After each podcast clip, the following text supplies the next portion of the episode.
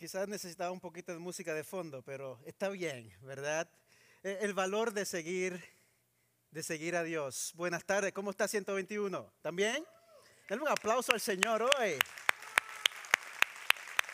Se ve muy, muy bien. Muy bien, estamos en agosto y, bueno, eh, qué bonito después de dos semanas estar aquí. El domingo pasado, mientras muchos de ustedes adoraban aquí, eh, a la una y siete, como se mencionó, de la tarde nació eh, Alana, nuestra niña Alana. Así que ahora tengo dos jefas en casa. Eh, qué bueno, ¿verdad? dos jefas en casa, a ver cómo me va, dicen por ahí. Pero qué bendición es poder estar de regreso y poder compartir la palabra que Dios tiene para cada uno de ustedes. algunos de ustedes me vieron con una bebida de energía porque la necesito, después de levantarse cada tres horas para darle a la bebé lo que necesita, especialmente Marisol, no tanto yo, ¿verdad? Pero, pero ver lo que Dios está haciendo en nuestra casa, estamos bien bendecidos, más de lo que nosotros merecemos. Es la realidad. Y eso es lo que está en mi mente y en mi corazón por la gracia de Dios. ¿Cuántos están listos para recibir la palabra de Dios? Ah, yo estoy listo hoy para dar lo que Dios tiene para cada uno de ustedes y para mí también, a mi corazón. Cuando yo tenía siete añitos nada más, ha llovido un poco. Eh, allá en Puerto Rico, de donde vengo, mi tierra, mi isla, eh, yo tenía un tío que era muy creativo, era maestro en la creatividad del arte de poner sobrenombres. Algunos de nosotros eh, sabemos de dónde venimos y lo que hacen nuestros tíos, nuestras familias. Así que él sabía inventar muy bien de acuerdo a las personalidades de cada uno de mis sobrinos o mis primos que vivíamos casi juntos, cerca uno del otro.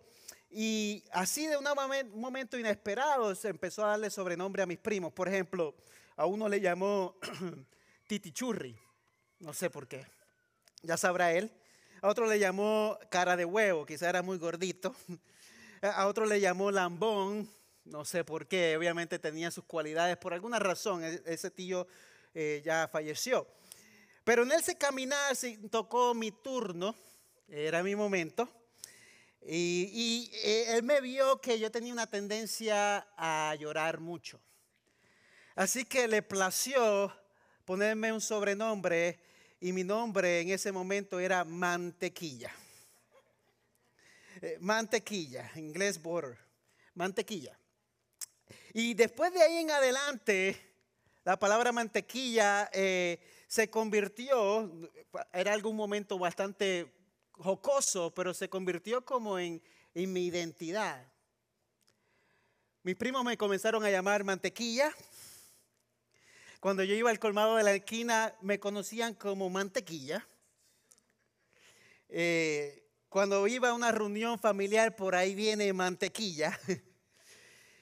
Y poco a poco esa identidad llegó muy profundo en mi corazón porque la realidad es que ese sobrenombre se me dio a raíz de una experiencia interna, o sea, lloraba mucho por algo, tenía inseguridades, tenía miedos, tenía mis luchas internas y él usó eso, mi tío, por una forma de relajo, pero la realidad es que muchos de esos sobrenombres crean en ti una identidad.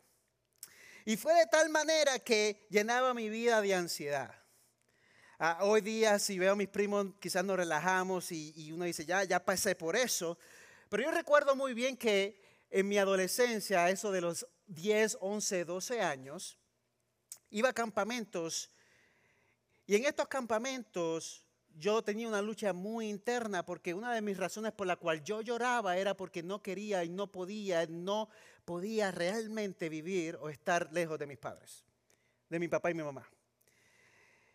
Y cuando íbamos a estos campamentos donde todo el mundo lo disfruta, a los 11 años, los jóvenes, y hacían una fogata en medio de este lugar, yo miraba las estrellas y todo el mundo enfocado en el momento y yo pensaba en mi interior acerca de mi lejanía de mis padres, de mis luchas internas, de mis medios, e internamente trataba de llorar para que no se viera externamente. E-, e-, era muy duro el sentimiento que, que yo experimentaba. Hasta que uno de esos campamentos, recuerdo muy bien, en un, un parque acuático, allá cerca de la ciudad de Ponce, en Salinas, para el que conoce Puerto Rico, eh, habían todos estos niños, nos bajamos, estábamos todos jugando, era el mejor lugar, el Disney de la niñez. Y en un momento dado, después de varias horas, me encuentran yo haciendo una llamada en esos teléfonos que existían antes, como una cajita, ¿se acuerdan? Todos esos números ahí, muchos de ustedes saben lo que estoy hablando, no existía esto. Y cuando yo estaba en esa llamada, llamé a mis padres, le dije en lloroso, profundo, like, como usted haría,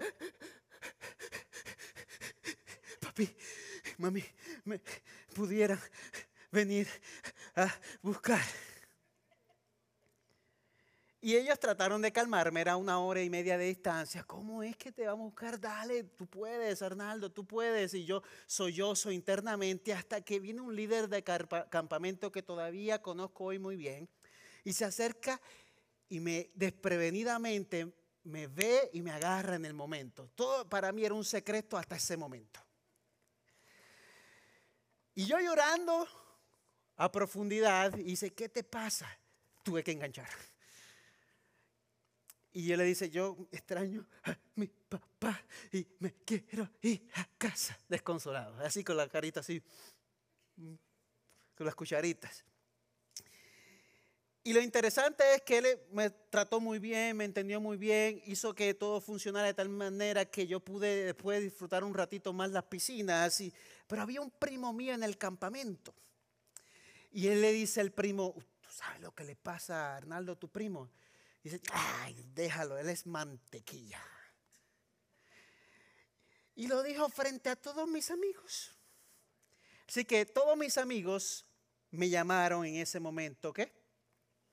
Mantequilla. Estaban muy plasmados en mi corazón, en mi identidad, lo que es mantequilla. Ahora no me venga a llamar mantequilla en la iglesia, ¿eh? porque sí, disciplina para todo el mundo.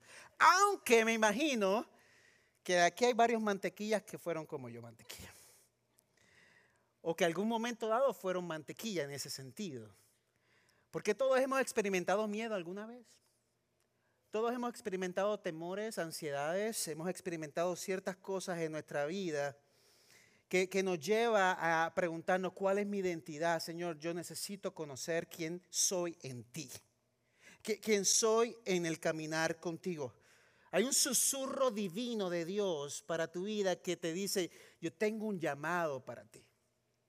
Yo, tengo un lugar para ti en esta tierra. Yo, tengo este, este propósito para ti. Y está usted y yo escuchar el, el servido de Dios y entender que mi identidad está en el Señor. Y, en ese caminar que tú y yo experimentamos, especialmente viniendo de otros países, muchos de nosotros, trabajamos con la autoduda. Trabajamos con las inseguridades, trabajamos con el miedo al fracaso, ¿no? ¿Qué si no hago esto? ¿Qué si fallo en esto? Trabajamos y luchamos con, con que Dios nos llama a explorar cosas nuevas y, y, nos sentimos muchas veces atrapados eh, en el camino evitando lo desconocido, evitando lo que, lo que, lo que trae incomodidad en nuestra vida cuando Dios quiere que tú pases por ese proceso, que yo pase por ese proceso para construir la persona que Él quiere que tú y yo seamos. E, esa es la realidad. Y muchas veces también en el caminar perdemos la conexión espiritual con Dios, eh, nuestro norte, nuestra brújula, nuestro destino y, y no sabemos dónde estamos parados. Pero tengo buenas noticias hoy para ti. Estás en el lugar correcto, con las personas correctas, con el equipo correcto, con el libro correcto, para caminar bajo los propósitos de Dios. ¿Cuántos dicen amén? Estamos en eso. Así que aunque parezca intimidante en tu caminar, Dios confía o Dios te confía tareas que, que usted ni se imagina que pueden ser más grandes que su propósito y su vida, que va a generar miedo. O que puede generar miedo. Pero es importante recordar que, que Él no solo nos brinda la valentía necesaria, palabra que valentía necesaria, sino también los recursos para llevar a cabo sus mandatos. Valentía y recurso. Valentía me faltaba cuando todos me llamaban mantequilla. Pero hoy ya no soy mantequilla. Me considero valiente no por mis fuerzas, sino porque tengo a alguien mayor que yo, que, que me guía y me lleva. Y cuando nosotros vamos a la Biblia, que hoy comenzamos una nueva serie por el resto de las semanas, que yo creo que Dios va a hablar muy profundo a tu corazón. Esté listo, abróchese los cinturones. Vamos a ir a un libro en, el, en Josué, el libro de Josué. Si tiene su Biblia lo puede buscar, si no lo vamos a tener aquí al frente, pero les recomiendo que en su casa busque el libro de Josué y lo comience a leer porque vamos a ir en una jornada profunda, increíble en este libro. Y en este libro de Josué habla de un gran líder que se levanta, con defectos, luchas como usted y como yo, y todavía Dios lo llama para hacer algo muy grande en su caminar. Este es uno de mis libros favoritos de la Biblia, así que ah, eh, eh, póngase los cinturones para ir en el camino de aprendizaje. Algunos de ustedes han escuchado a un hombre que se llama Billy Graham, que ya no está con nosotros un gran evangelista, alcanzado millones. Él dijo unas palabras que yo creo que van bien a tono con este, este libro. Él dice, la voluntad de Dios, escucha bien, nunca te llevará donde la gracia de Dios no pueda sostenerte. Hmm. La voluntad de Dios nunca te llevará a donde la gracia no pueda, la gracia de Dios no pueda sostenerte. El pueblo de Israel tenía que aprender esta realidad. Dios lo estaba llamando a una tierra nueva, fresca. Y hay veces que uno lo quiere hacer con nuestras propias fuerzas o a veces dudamos porque nos olvidamos que, hay una gracia de Dios, ahí la mano de Dios que te lleva en medio de tus propias dudas, en medio de tus incertidumbres. Cuando Dios llama, Dios respalda. Alguien te necesita escuchar eso hoy. Cuando Dios llama, ¿qué? Dios respalda.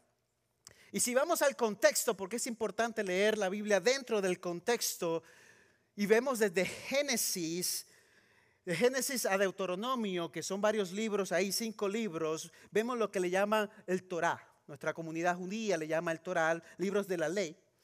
Y desde el inicio de todo, en el libro de Génesis, somos testigos de la creación. Seis días Dios creando todo, de la nada, todo era un desorden, Dios crea el séptimo día descansa. Y, vemos que a través de la historia Dios crea al hombre, la mujer, nosotros la regamos. Nosotros fallamos, el hombre falló, Adán y Eva, hay una caída profunda, un quebrantamiento, una desconexión entre la relación de Dios y el hombre. Y en ese trayecto Dios comienza a levantar personas. ¿Han escuchado algunos de ustedes a Adán, obviamente, a Eva? escuchado a Noé? Y quizás muchos han escuchado la palabra o el nombre Abraham. ¿Está conmigo? Abraham. Y Dios le da una palabra a Abraham en medio de todo. Los otros días vi la película de Noé con mis niños, una película que hay por ahí que tiene algunas cosas que no son necesariamente bíblicas, pero ahí está el concepto de la idea del diluvio y todo. Dios le dolió en el corazón la maldad del hombre y decidió exterminarlo hasta que encontró una familia justa. Tenemos una nueva oportunidad. Si usted está aquí hoy porque Dios es un Dios de gracia. Dios es un Dios de oportunidades. Y en ese se levanta una nueva nación. Y Dios habla a un hombre llamado Abraham y le dice en, en Génesis 12 unas palabras. Y a través de Génesis vemos muchas promesas. La misma promesa repitiéndose varias veces en Génesis 28 dice, sube por la tierra de costa a costa, por todo su territorio, porque a ti te la daré. Hmm multiplicaré tu descendencia como el polvo de la tierra, tan numerosas como sea posible, y te daré a ti y a tu descendencia todas estas tierras, y por medio de tu descendencia serán bendecidas todas las naciones de la tierra. ¿Tú escuchas eso? Eres un granjero, tienes animales y todo, y de momento te dice toda la tierra, todo esto te lo voy a dar. Hmm, seré capaz. Y él escucha esas palabras, las cree Deja a tu padre, a tu madre, vete al lugar que yo te mostraré, un lugar diferente. Y así que los altos, altibajos, en los momentos buenos y malos, vemos que Dios está ahí y hay valor en el seguir al Señor, valentía para seguir al Señor en medio de todo. Acabó Génesis, vas conmigo a Éxodos. En Éxodo se levanta esta misma nación que Dios le habla a Abraham y llegan miles, miles, miles de personas, pero son cautivas ahora se llevan a Egipto y allí son esclavos por 430 años. Eso es bastante, ¿eh? Generación tras generación esclavo. Se levanta un faraón muy fuerte y en medio de ellos Dios levanta a alguien que se llama ¿quién? Moisés. Y Moisés se prepara, vaya dentro de todo, él decía, era también el momento quizás un mantequilla, digo yo, porque se acercó al Señor y dice, yo no puedo hacer todo esto, y no, yo te voy a llevar. Y cuando yo llamo, yo respaldo. Y, él dice que sí. Y vemos una historia que muestra la fe en medio de la oscuridad. Entonces nos movemos a Levíticos, que cuando llegamos a esos libros dicen, mm, ¿lo leo o no lo leo? Y el Levítico nos sumerge en rituales, leyes, Dios trayendo orden a este pueblo, subrayando la obediencia en relación con lo sagrado. Dios dice, ahora yo tengo que llevarte para entender cómo se debe vivir. Nos movemos a números que registra el viaje de los israelitas en el desierto y enfrentan pruebas, demostrando que la importancia que podemos tener en confiar en el Señor. En el desierto.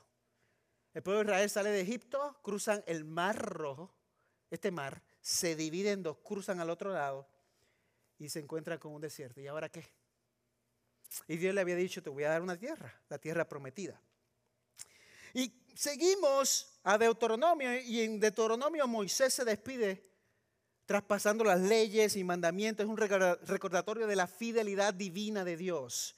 Están en el desierto y todavía están haciendo vida juntos allí, preparándose para entrar a la tierra prometida que le había dicho ya Abraham siglos y siglos antes. ¿Sabes que aunque pase tiempo, Dios siempre cumple su palabra? Dios te habló 40 años atrás. Dice, 40 años es mucho, para Dios no es mucho. Dios como quiera, en su momento dado, va a cumplir lo que Dios te ha llamado o te ha dicho que va a hacer. Lo he visto en mi vida. Y yo sé que en tu vida lo vas a ver. Y esta gente lo vieron 40 años después. Y esta cobra vida en el libro de Josué cuando ya Moisés va saliendo y Josué se levanta. Y por eso me acompaña Josué capítulo 1, versículo 1 al 18. Y vamos a trabajar uno. Porque yo creo que la palabra de Dios es relevante hoy. En Romanos 15, 4, mira lo que dice. Dice, porque todo lo que fue escrito en tiempos pasados para nuestra enseñanza se escribió a fin de que por medio de la paciencia y del consuelo de las escrituras tengamos esperanza. ¿Por qué leo esto? Porque algunos de nosotros vamos al Antiguo Testamento y dice, ¿qué es aplicable para mí hoy? Son muchos nombres raros no, entiendo, estamos en el siglo XXI, yo todavía tengo que leer esto.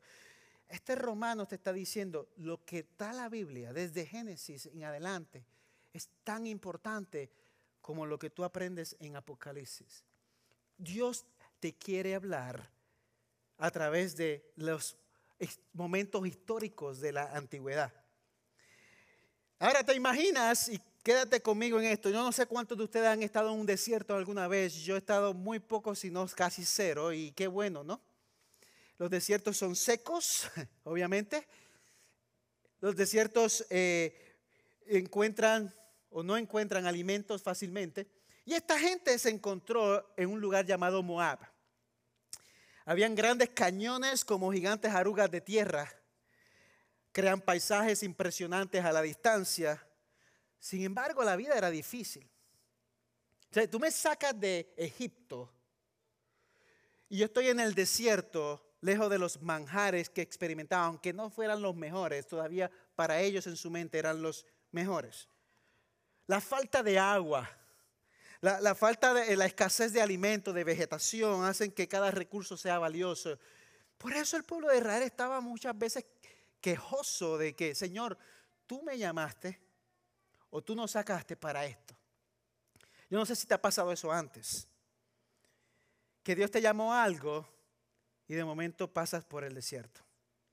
En el 2012 yo fui a un retiro en la montaña en Big Bear Lake, allá en California, con un grupo de personas. Y fue algo muy lindo porque tuvimos un fin de semana y una de esas noches viene esta persona y me da una palabra muy bonita de parte de Dios, una profecía conectado con la palabra de Dios y me da bien clara y me dice algo así en mis propias palabras, aunque está escrito en un papel hoy. Dios te va a bendecir. Dios te va a llevar a esta tierra prometida. Tú vas a alcanzar estas áreas. Era un llamado muy, muy claro. Y cuando yo escucho todo eso, yes, mañana comienzo, Señor.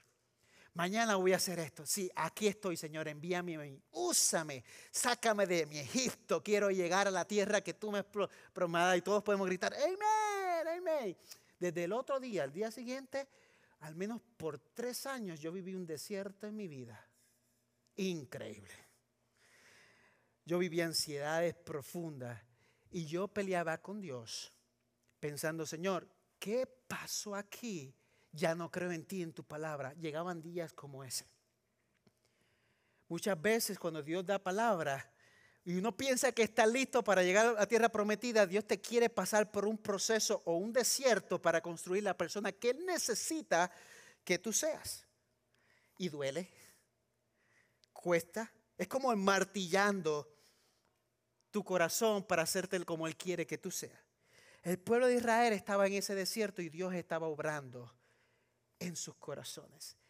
Era necesario tomar rutas alternas para llegar al destino. Hoy día usamos GPS para llegar más rápido. ¿Cuál es la ruta más corta? Así no funciona con Dios.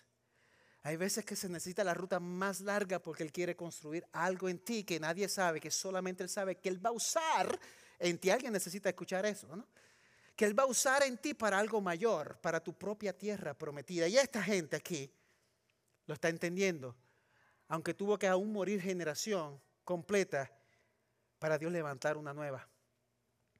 Y en ese proceso Moisés no entra a la tierra prometida o no está permitido seguir. Pero ¿qué pasa?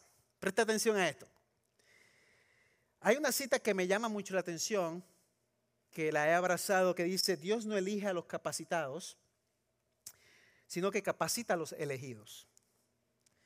O sea, hay gente aquí o como yo que han sido o soy mantequilla pensando que, Señor, yo no puedo, no tengo la capacidad. Y Dios te quiere recordar hoy, no es con tus propias fuerzas. Hay veces que a uno le gusta buscar a la persona que está capacitada para ciertas cosas y Dios dice que yo quiero mirar el corazón y, en el proceso te capacito, te, levanto, te, ayudo en el proceso. Y eso es lo que yo veo en la vida de Moisés y ahora de Josué. Prepararnos y también capacitar a otros. Que Dios te ha llamado a hacer eso en tu vida. Versículo 1 para si no yo seguir hablando. Vamos a la Biblia. Lo, lo que es importante. Aquí dice, después de la muerte de Moisés, siervo del Señor, el Señor habló a Josué, hijo de Nun, y ayudante de Moisés, y le dijo, mi siervo Moisés ha muerto. Ahora, pues levántate y pasa este Jordán, tú y todo este pueblo, a la tierra que yo les doy a los hijos de Israel. Me llama mucho la atención que dice, Señor habló, ¿a quién? A Josué. Dios habla. Tú y yo escuchamos, no nos apresuramos, esperamos el momento adecuado, el momento preciso de Dios. Y, Él te trae de lo común a, lo extraordinario. Y eso es lo que vemos en Josué. Josué, que no era un hombre joven en ese momento, había pasado toda su carrera anteriormente como servidor de Moisés.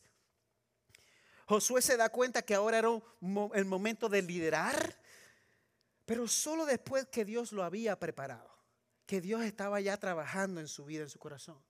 Josué fue preparado, pero por el servicio fiel en las cosas también pequeñas.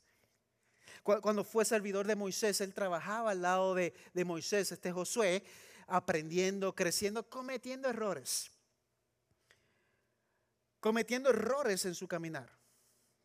A menudo en la iglesia nos cuesta servir en las cosas pequeñas porque pensamos, ah, eso no es nada. No, no. Todo lo que tú hagas para el Señor es importante es parte de tu proceso de crecimiento. Hay una persona influyente que era autor, predicador, evangelista, Muri, dijo estas palabras, no es la magnitud de la tarea lo que importa, sino la magnitud de nuestra fe en Dios, la, magnitud de tu fe en el Señor. Josué tenía que crecer. Josué tuvo momentos de impaciencia, momentos desafiantes, momentos donde estaba al lado de, Josué, al lado de Moisés en guerra, aprendiendo del comandante, aprendiendo de las cosas en medio de las presiones que estaba viviendo. José tenía debilidades, pero Dios lo estaba construyendo. Dios lo estaba formando. Yo tengo un estuve un mentor por muchos años o alguien que yo admiro, admiraba también mucho, ya no tengo mucha conexión con él. Su nombre era Del Kaufman. Es, todavía vive. Y él tenía mucha influencia en Asia. Yo tuve la oportunidad de estar con él en Hong Kong. Vi también muchos mover de jóvenes alrededor de la China, de muchos lugares a través de ese hombre. Yo admiraba todo lo que él hacía. Señor, algún día me gustaría ser así como él. Hasta que un día se sentó y nos explicó cómo Dios lo ha llevado en ese proceso. Y él dice, cuando yo tenía tu edad, la edad de ustedes, yo entré a una escuela misionera. Y yo dije, Señor, aquí estoy para hacer lo que tú quieras que yo haga. Todo. Esa, esa gana de decir, Señor, aquí estoy. Tú y yo lo hemos dicho quizás alguna vez. Aquí estoy. Y el primer día de clases, de escuela, le dijo a esta persona, a los líderes, le dijeron, ok, tu tarea en, todos estos tres meses de clase que vas a conocer al Señor, diariamente tu tarea va a ser una tarea muy significativa que Dios va a tocar tu corazón. Sí, ¿cuál es? ¿Cuál es? Usted va a limpiar letrinas todos los días. Usted va a limpiar ahora la letrina de todos tus compañeros. Imagínate la cara letrinas. Yo quería conquistar el mundo para Dios. Eh, yo quería hacer muchas cosas grandes para el Señor. Así que comenzó a limpiar letrinas día tras día, que es un trabajo digno, alguien necesita hacerlo. Y en los trabajos, aunque parecen menos importantes, Dios comenzó a hablar a su corazón. Y le dice palabras como en estas palabras así muy claras. le dice, limpiar estas letrinas día tras día tú vas a encontrarme. Vas a encontrar quién soy. Y él dice esta palabra, yo aprendí y he aprendido que al igual que limpiar letrinas, Dios también se inclina a limpiar las partes menos hermosas de nuestras vidas, trayendo renovación y restauración.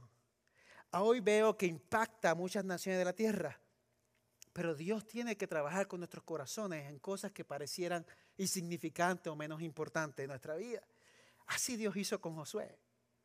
Así Dios hizo con Moisés. Lo que tú estás haciendo hoy no es lo que significará que estarás haciendo en el futuro. Como te sientes hoy no es como te vas a sentir mañana. Dios es un Dios que te lleva de gloria en gloria.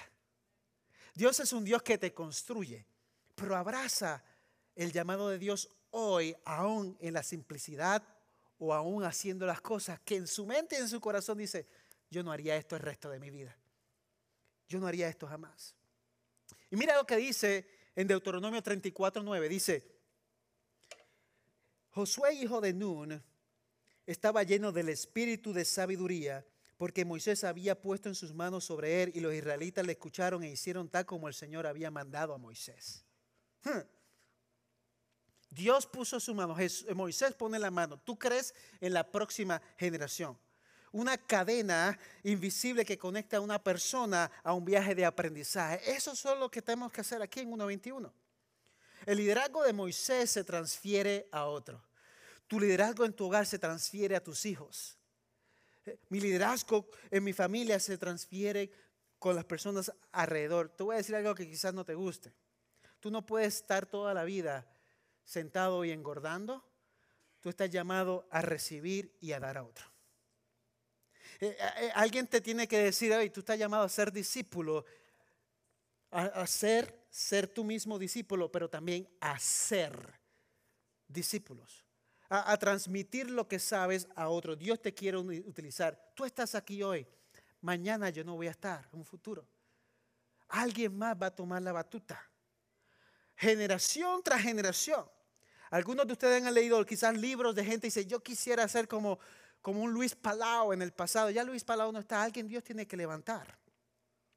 Ah, ah, ah, ya no hay personas, el pastor que quizás te llevó desde la niñez, ya no está. Yo tengo un pastor de mi niñez y ya murió. ¿Qué voy a hacer? ¿Llorar el resto de mi vida? No, ese es el ciclo de la vida. Dios va a levantar nuevas personas para su gloria, para hacer cosas nuevas. Y, Moisés y Josué caminaban juntos a hacer lo que Dios le había llamado a hacer. A, mí me gusta la idea que cuando yo era jovencito me gustaba correr mucho. Y una de mis mejores eh, competencias era la competencia de correr todo un estadio. Y tú comienzas corriendo con una batuta. Después de aproximadamente 50 metros, hay otra persona esperando por ti. Y tú le entregas la batuta. Tú le entregas eso a la persona, el palito, y la persona continúa corriendo más adelante. Hasta llegar a donde? A la meta. Y todos tienen que hacer lo máximo que pueden dar. E, es un, un trabajo en equipo. Tú tienes que dar lo mejor para que tu equipo gane, si no va a ganar el próximo equipo que está al lado tuyo. E, entonces tú tienes una batuta en tus manos, tienes que meterte esto en la cabeza. La próxima generación necesita que tú te muevas con ganas. La próxima generación necesita que tú te muevas con intensidad. La próxima generación necesita que tú tengas una conexión con Dios. Eh, tú no quieres ver a tus hijos perdidos. Tú quieres ver a tus hijos o a tu familia o la gente a tu alrededor caminando según lo que Dios quiere que hagan. Primero, crecer y ayudar a crecer a otros. Todos estamos llamados a eso. Número dos, ¿por qué hacemos eso? Porque sabemos que hay una promesa de Dios para tu vida. Hay una presencia divina en tu vida. Dios está escribiendo tu historia. Dice el versículo 3, todo lugar que pise la planta de tus pies, dice, les he dado a ustedes tal como dije a Moisés. Ahí le está hablando Dios aquí a Josué. Te voy a entregar este lugar, todo lugar te pertenece. Y no tan solo eso, le da los detalles. Cuando Dios te llama, yo he experimentado que a veces digo, Señor, ¿hacia dónde? Pero Dios te da también el marco completo. No te deja al aire. Dice, aquí, aquí y aquí voy a caminar. Y si usted ve un mapa que yo tengo aquí al frente, mire esta trayectoria. usted ve Egipto en este lado acá. Usted ve que este es el caminar del pueblo de Israel para llegar a la tierra prometida. La realidad es que el pueblo de Israel podía haber llegado a la tierra prometida en dos semanas. Pero le tomó 40 años. Y a veces me pregunto, Señor, ¿por qué? Si hubiese llegado en dos semanas a la tierra prometida, probablemente se dañaba el asunto porque su carácter no estaba formado y sus propósitos no estaban claramente diseñados. Pero este era el camino que yo podía haber tomado en dos semanas. Pero para Dios no hay atajos. Para Dios hay que hacer las cosas como Él quiere porque Él sabe que es necesario. Hay gente que se levanta a predicar y yo no estoy diciendo que Dios no puede hacer esto. Pero hay gente como cantantes que vienen del mundo y abren el corazón a Jesús y la iglesia se emociona tanto que dice, el próximo domingo puede ser parte del grupo de adoración. Y dice, venga para que sea parte del grupo de adoración porque tú cantabas muy bonito en el mundo. No, la persona necesita proceso. Necesita caminar. El pueblo de Israel entendió lo que es proceso. Dios le habló el camino y ese camino, en el momento indicado, Dios le dijo a Josué, listo, manos a la obra. Todo lugar que pisare. Pero ¿sabes qué? Dios no te da todo en bandeja de plata. Tú tienes que caminar. Tú tienes que levantarte cada mañana.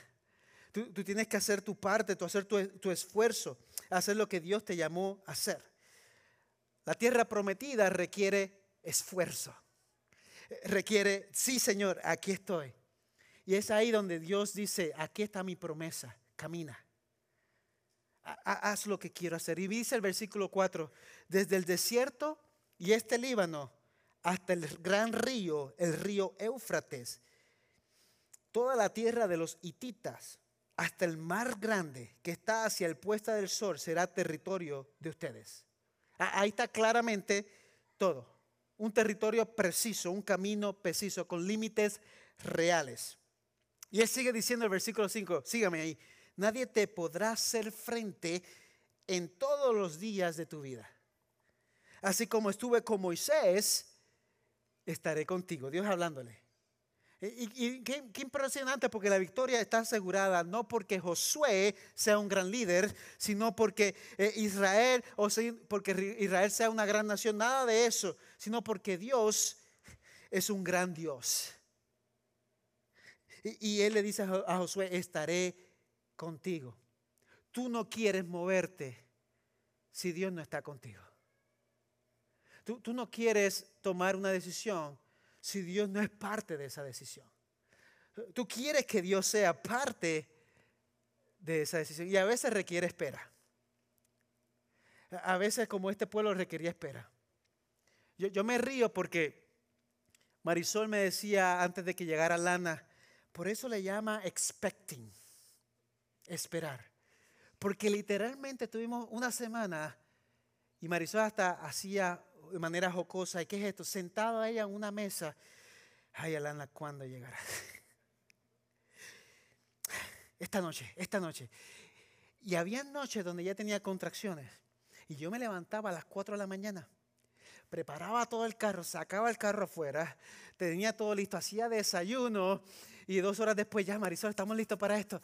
Se me fue. Se te fue las contracciones. ¿Y cómo puede hacer para que vuelvan? Uno es desesperado, ¿no? Y es como no eres tú, Arnaldo. ¿ah? Eh, el proceso de, de, espera, pero no importando que la más importante aquí es la palabra clave, estaré contigo. Con Dios todo es posible. Yo escuchaba una vez una persona decir, el lugar más seguro en la tierra es en el centro de la voluntad de Dios. Y tú dices, qué lindo, qué lindo suena eso, ¿no? Pero muchas veces para algunas personas el centro de la voluntad de Dios es el lugar más peligroso de África. Y cuando es el centro de la voluntad de Dios es el lugar más seguro porque es donde Dios te quiere que estés. El centro de la voluntad de Dios no es comodidad, es estar donde Dios quiere que tú estés a pesar de cualquier obstáculo y circunstancia a tu alrededor. Alguien tiene que recibir esto hoy. Dios habla el corazón. Las promesas de Dios están ahí. No hay atajo para la victoria, pero Dios está contigo. Y, y eso es lo más importante. Y vamos aterrizando pronto en esto. En el versículo 6 dice, sé fuerte y valiente, porque tú darás a este pueblo posesión de la tierra que juré a sus padres que le daría. Sé fuerte y valiente, lo repite al menos cinco veces, porque parece que él sabía, Dios, que como Dios me tenía que decir a mí a esa edad de mantequilla, sé fuerte, levántate y valiente, le tenía que decir a José, sé fuerte y levántate y valiente. Sé fuerte y valiente. Cinco veces aproximadamente le tuve que decir, tú darás a este pueblo posesión de la tierra que juré a sus padres. ¿A quién? A Abraham en el pasado. Ahí expone Dios la debilidad de Josué. En el versículo 7 dice, solamente sé fuerte y muy valiente, lucha. En tus dificultades muévete, camina. Dice, cuídate de cumplir toda la ley que Moisés mi siervo te mandó. No te desvíes de ella ni a la derecha ni a la izquierda para que yo tengas éxito en donde quiera que vaya. Presta atención a esto. Todo el mundo aquí quiere éxito en la vida. Pero no todo el mundo está dispuesto a dar la milla extra para alcanzar ese éxito que solamente a Dios le pertenece, la victoria. Aquí Dios le dice algo muy importante. Versículo 8 le dice, este libro de la ley no se apartará de tu boca, sino que meditarás en el día y noche para que cuides de hacer todo lo que en él está escrito. No una hora a la semana, no un domingo a las dos de la tarde, no una clase bíblica, día y noche. Requiere esfuerzo, requiere compromiso, requiere amar la palabra de Dios, requiere saborear la palabra de Dios, meditar. Para los que no saben, viene del original rumiar, que los que conocen de vacas, las vacas van a un campo y comienzan a consumir la hierba, el zacate, como sea que le llame usted, y se lo lleva a la boca. Y le voy a decir algo que quizás no le guste no se la come rápido como yo, como en cinco minutos mi comida. Rumiar significa que la mastica por un buen rato, se la traga, la vuelve a tomar a la boca, la sigue masticando, le saca todos los nutrientes. Alguien tenía que saber esto. Y volver a tomarla muchas veces hasta que los nutrientes están completamente absorbidos en su cuerpo y finalmente se lo lleva a su estómago. Meditar viene de esa idea. Meditar no es un minuto, dos minutos, tres minutos de tu vida, de la semana. Meditar es día, tarde y qué? Y noche. En eso tú vas a encontrar reposo. E, en eso vas a encontrar la contestación que anhela tanto a tu corazón. Dios quiere que usted y yo meditemos de esa manera. Y mira lo que dice, porque entonces hará prosperar tu camino y tendrás éxito. A, mí me llama mucho la atención esto porque yo podría leer nada más este versículo para hacerlo sentir bien hoy. Prosperará tu camino el Señor y tendrás éxito. Y todo el mundo, amén, gloria a Dios, aleluya. Pero una cosa va con la otra. ¿Dónde está nuestra Biblia? En nuestro closet. ¿Dónde está nuestra meditación? ¿Dónde está nuestro esfuerzo? Yo cuando leí esto esta semana decía, Señor, ¿cuánto realmente te estoy dando? Señor, ¿cuántas veces estoy realmente memorizando tu palabra? Señor, ¿cuánto estoy aquí recibiendo tu palabra como tú tanto anhelas? Que cuando yo la medito, la memorizo, en un momento dado de tanta necesidad viene a mi mente porque el Espíritu Santo usa eso para construir la persona que tú quieres que sea. Versículo 9 dice, ¿no te lo he ordenado yo? La pregunta. Sé fuerte y qué? Valiente. No temas ni te acobardes porque el Señor tu Dios estará contigo donde quiera que tú vayas. No te vayas ni a la derecha ni a la izquierda, pero todo el día y la noche meditando en la palabra de Dios. Todo el día y la noche. Es imposible ser fuerte y valiente en nuestra fe sin la obra del Espíritu Santo y sin nosotros hacer algo por nosotros mismos, que es meditar en la palabra de Dios, rumiar, masticar, consumir, comer de parte de Él. Y mi último punto es este. Todos necesitamos estar a bordo en este caminar. Esto no es para algunos o para otros, todos necesitamos ser parte, involucrando a todos, discípulos que se construyen haciendo discípulos. Hay un proverbio africano que dice, si quieres ir rápido, ve solo. Si quieres ir lejos, ve acompañado. Y el versículo 10 dice, entonces Josué dio órdenes a los oficiales del pueblo diciendo unas palabras importantes. Prepárense, preparen provisiones para ustedes, porque dentro de tres días cruzarán el Jordán para entrar a poseer la tierra que el Señor su Dios les da de posesión. Prepárense. Enlístense. Ya Josué abraza y dice, sé fuerte y valiente. Ok, ya no voy a hacer más mantequilla. Ahora sí voy a hacer lo que me han llamado a hacer. Ahora tomo esa identidad nueva, fresca delante del Señor. Abrazo mi llamado. Lo digo, sí Señor, aquí estoy. Ahora le grito a todo el mundo. Dos millones de personas aproximadamente. Prepárense. Vamos a cruzar el Jordán, otro río que vamos a ver qué milagros tienen que pasar para eso, pero tiene que haber una disposición de moverse a lo desconocido en obediencia al Señor. Y yo te pregunto dos preguntas sencillas hoy. ¿Qué asignación Dios tiene para ti? Si, si, no la conoces, no descanses hasta conocerla. En el sentido de que busca la presencia de Dios y pregúntale. Porque lo peor de tu vida puede ser llegar tu último día aquí en la tierra y mirar hacia atrás y decir, Señor, porque nunca te pregunté para la razón y el propósito por la cual vivir en la tierra. Vas a estar eternamente en el cielo con Él si abriste tu corazón a Jesús.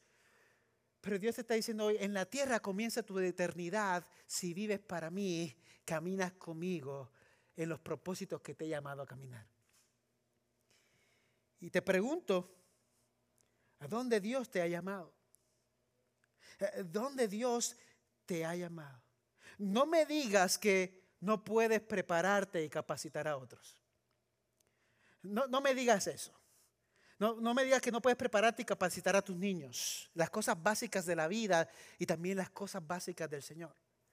No, no me digas que no puedes creer en las promesas de Dios para tu vida o tu llamado. No me digas eso. Hoy Arnaldo aquí al frente te dice, Dios te ha llamado y tienes la capacidad de abrir tu corazón al Señor y hacer lo que Él te ha llamado a pesar de las circunstancias que tenga a tu alrededor, de las luchas, de tus desiertos.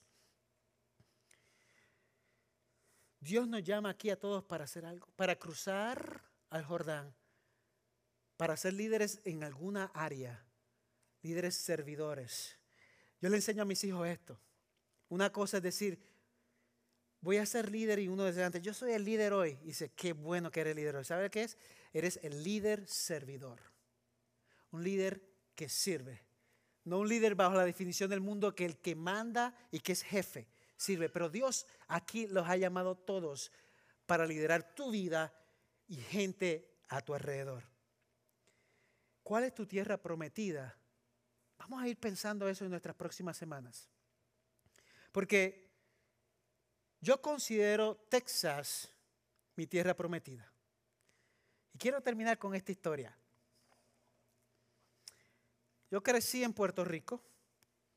Conocí a mi esposa a los 14 años. A los 16 años le dije, ¿quieres ser mi novia? En un puente bien romántico en Trujillo Alto, Puerto Rico. Y ella va a decir que sí, porque esto es tan romántico que qué niña va a decir que no algo así. Los flamboyanes, árboles rojos hermosos alrededor, después de un día de playa en la iglesia. Este es el momento. Y ella me dijo, gracias, qué lindo todo, pero no. Rompió mi corazón, pero era lo más amoroso que ella pudo haber hecho en mi vida. Y me dijo estas palabras, y gracias a Dios por su madurez, porque yo no tenía nada de madurez. No estamos listos. Tenemos que conocer nuestro propósito y nuestro llamado. Escuche, joven. Y saber hacia dónde vamos. Y si Dios nos lleva juntos, ahí es donde vamos a ir juntos. Ese es, el diseño de Dios. No es brincar por allí o por acá a ver quién es el quién. No, no, esa es. Algunos hemos cometido quizás error, pero Dios nos restaura. Entonces pasa el tiempo a los 23 años, como me dijo no, gracias a Dios que seguimos como amigos. Un año no nos hablamos porque queríamos tratar de mantener las emociones por el piso. Y a los 23 años le dice a alguien, ¿por qué no me pregunta de nuevo? Y ya yo estaba como que ya no voy a recibir un no. Ahora que ella sufra, digo yo, no, no, no fue tanto. Hasta que un día me enteré que si, por medio de otra persona, que si decía que sí, ella iba a decir que sí. O sea, si le decía, vamos ahora sí intentarlo, me enteré por otras voces que iba a decir que sí. Gracias a esos amigos cercanos. Así que me la llevé a Macaroni and Grill en Puerto Rico y me dijo que sí. De ahí comenzó una trayectoria de escuchar la voz de Dios para ver dónde Dios nos había llamado. Y Dios le dio una palabra a ella, la misma que le dio a Abraham y a otros. Sal de tu tierra, de tu parentela, al lugar que yo te mostraré. O sea, yo en Puerto Rico quizá hubiese estado viviendo allí otra vida, pero Dios comenzó también a hablar en mi corazón como líder, hombre del hogar, y era el momento de salir. Y Dios puso en mi mente, en mi corazón, Texas y California. Y yo dije, pues que Señor, y Dios abre puertas en California. Y dije, qué bueno en California. Pero yo jamás me imaginaba que California iba a ser un lugar hermoso para crecer y también un desierto para mi vida y mi corazón de crecimiento. ¿Sabes cómo yo llegué a California? Escuché bien esto. Cuando Dios nos habla, nosotros no teníamos ni un peso en el bolsillo. Eh, yo acababa de llegar del campo misionero, ella también estaba en esa trayectoria, yo buscando trabajo no tenía nada, así que nos movemos en fe. Nos casamos en agosto 4 de 2007. Se le abre una puerta para un seminario en California y dice, este es el camino. Dios, tú dijiste California. Sin un peso en el bolsillo, en California, en Los Ángeles que para comerse un limber tienes que trabajar dos semanas o un, helado, dice en mi país, para que te sobre aunque sea una peseta. Entonces, en ese mover, Dios comenzó a hablar a nuestro corazón para movernos en obediencia sin ver el marco completo. Nos casamos 4 de agosto y nos vamos de luna de miel por una semana, sabiendo que en tres semanas después tenemos que movernos a California. No teníamos familia y nadie allá que conociéramos. Y en esta luna de miel, estamos en una playa en el Caribe, vamos de regreso a nuestro destino en un barco, Eran las 5 de la tarde, tenemos que salir corriendo y una mujer en la playa nos para, nos dice, ¿de dónde son? ¿Qué hacen? ¿Qué, ¿Dónde estás? No sabemos ni por qué le dio con preguntarnos y nosotros a la prisa tratando de correr y nos dice, y le decimos a ella, somos de Puerto Rico, pero por una razón en esos minutos dijimos, pero vamos a Pasadena, California. dice, ¿qué? En el Caribe. Pasadena, yo soy de allá. Oh, ok. ¿Sabe qué? Dice, yo estaba orando aquí en la playa y yo sentí venir a ustedes porque Dios ha puesto en mi corazón decirte. Ah, cuando Dios habla, habla, ¿no? Que Dios va a tomar cuidado de ustedes en cada paso. Emma me dice, yo, voy a ser como una madre para ustedes. No los conozco para nada. Aquí está mi número de teléfono. Puede llamar a este número cuando llegues allá. Marisol comenzó a llorar, mi esposa. Vamos al crucero, dice, que Dios, ¿qué tú haces? Porque cuando Dios llama, Dios respalda. Dios te llama. Y, en ese caminar pasan dos semanas, yo encuentro un pasaje bien barato de un viaje sin regreso a Puerto Rico. Y Marisol, quédate porque tengo que ser como los espías que vamos a aprender la semana pasada, a conocer la tierra y ver si al menos no duermes en la calle porque tu papá me va a matar. Te saco de la casa y tu papá me va a matar si duermes en la calle conmigo en California. Y llego a California, esta persona Marisol se asusta. Yo llego a las 11 de la noche a este lugar el 1 de septiembre de 2007. Como no conozco Los Ángeles en el LAX, me, me, salgo del aeropuerto y digo, bueno, yo he hecho esto antes, yo he estado en misiones antes, voy a dormir en el aeropuerto hasta el otro día porque no voy a, montar, voy a montar en un taxi este monstruo que no conozco que se llama Los Ángeles. Duermo en el aeropuerto, me levanto al otro día. Ahora diría, ¿por qué yo hice eso? Yo puedo buscar un hotel, cualquier cosa, hasta súper ahí en la esquina. Pero lo hice. Al otro día llego a Pasadena, Marisol llama asustada a esta dama porque yo como hombre pensaba, yo no voy a llamar a nadie. El corazón, el orgullo, ¿no? Dice que llegue a casa. Yo llego a casa y dice, qué bueno, una señora mayor. dice, ay, date un baño eh, y quiero contarte algo. Gracias. Y me dice, mi hijo acaba de fallecer. Tengo mis nietos aquí, no te puedo recibir. No se preocupe, yo duermo donde sea, busco por ahí en cualquier lugar. Pero déjame ir a casa de una vecina para ver si ella puede ayudarnos también. Ella es bien devota al Señor. Vamos, vamos para allá. Llegamos a esta casa y había esta señora chaparrita de México, de Guadalajara, México, viviendo en Alhambra, allí en California. Abre la puerta, me da la mano. Y dice, ¿quién tú eres? Y, y, yo, mi nombre es Arnaldo. Y me dice, ah, yo sé quién tú eres. me dice, yo estaba orando. Y Dios me dijo que un misionero iba a llegar a esta casa.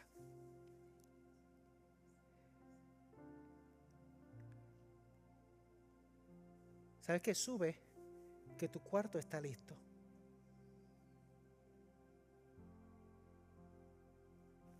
Subí con mi maleta y el cuarto estaba listo.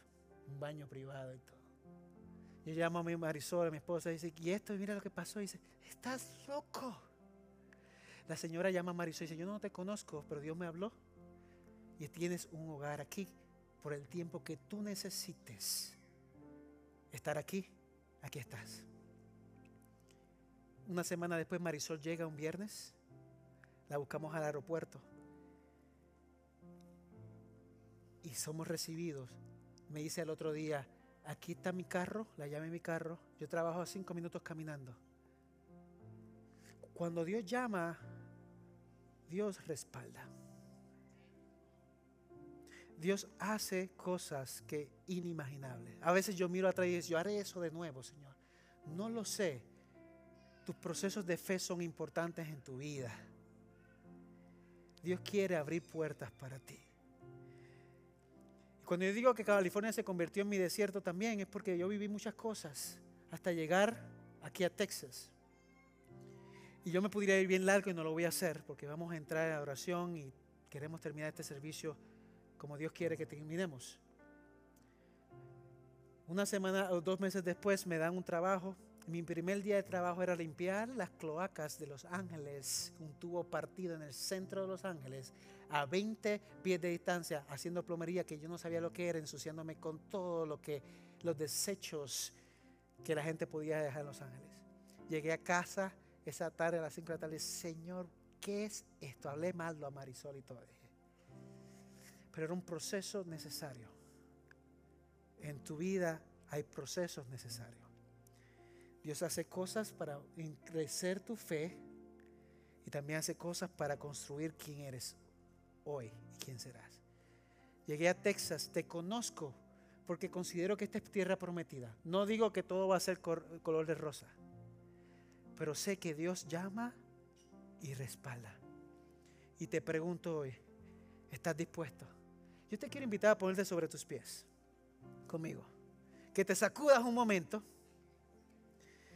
Y yo te puedo hablar por dos horas más la historia que Dios ha trabajado en mi vida, en mi corazón, que algunos conocen y otros no, pero es necesario que usted conozca que cuando Dios te llama a la tierra prometida a caminar como lo hizo con el pueblo de Israel, hay varios principios que son necesarios que haga.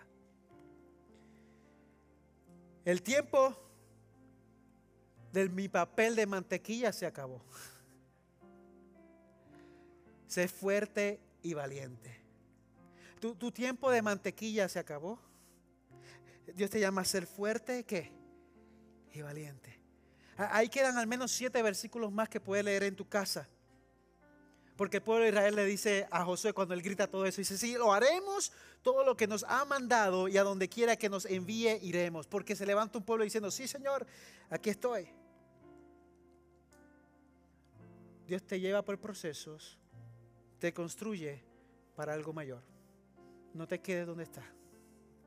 No te quedes donde estás. Llegaste a casa, esta casa te va a empujar. Esta casa te va a retar porque Dios nos empuja y nos reta. Cierra tus ojos ahí conmigo, Señor, en este momento. Te bendecimos, honramos tu nombre. Gracias por el tiempo de tu palabra. Yo te pido que en cada corazón que está presente hoy, que vino a recibir quién eres, conocerte más, seas tú hablando, tocando. No queremos ser igual. No queremos regresar atrás. Tú eres Dios bueno. Transforma, toca, redarguye, levanta, haz algo en el corazón de tu pueblo. Te voy a invitar a hacer algo. Escuche, ore por la persona que está al lado tuyo por este minuto que queda, mientras el equipo de oración comienza la oración. Ahí cerquita a alguien, aunque lo toque o no lo toque, comienza a orar por el que esté al lado. No sabes, quizás dice, yo no sé orar, comienza a orar y dile estas palabras, Señor, llévalo a la tierra prometida. Ayúdalo a pasar o ayúdalo a pasar por el desierto. Ayúdalo a confiar en ti.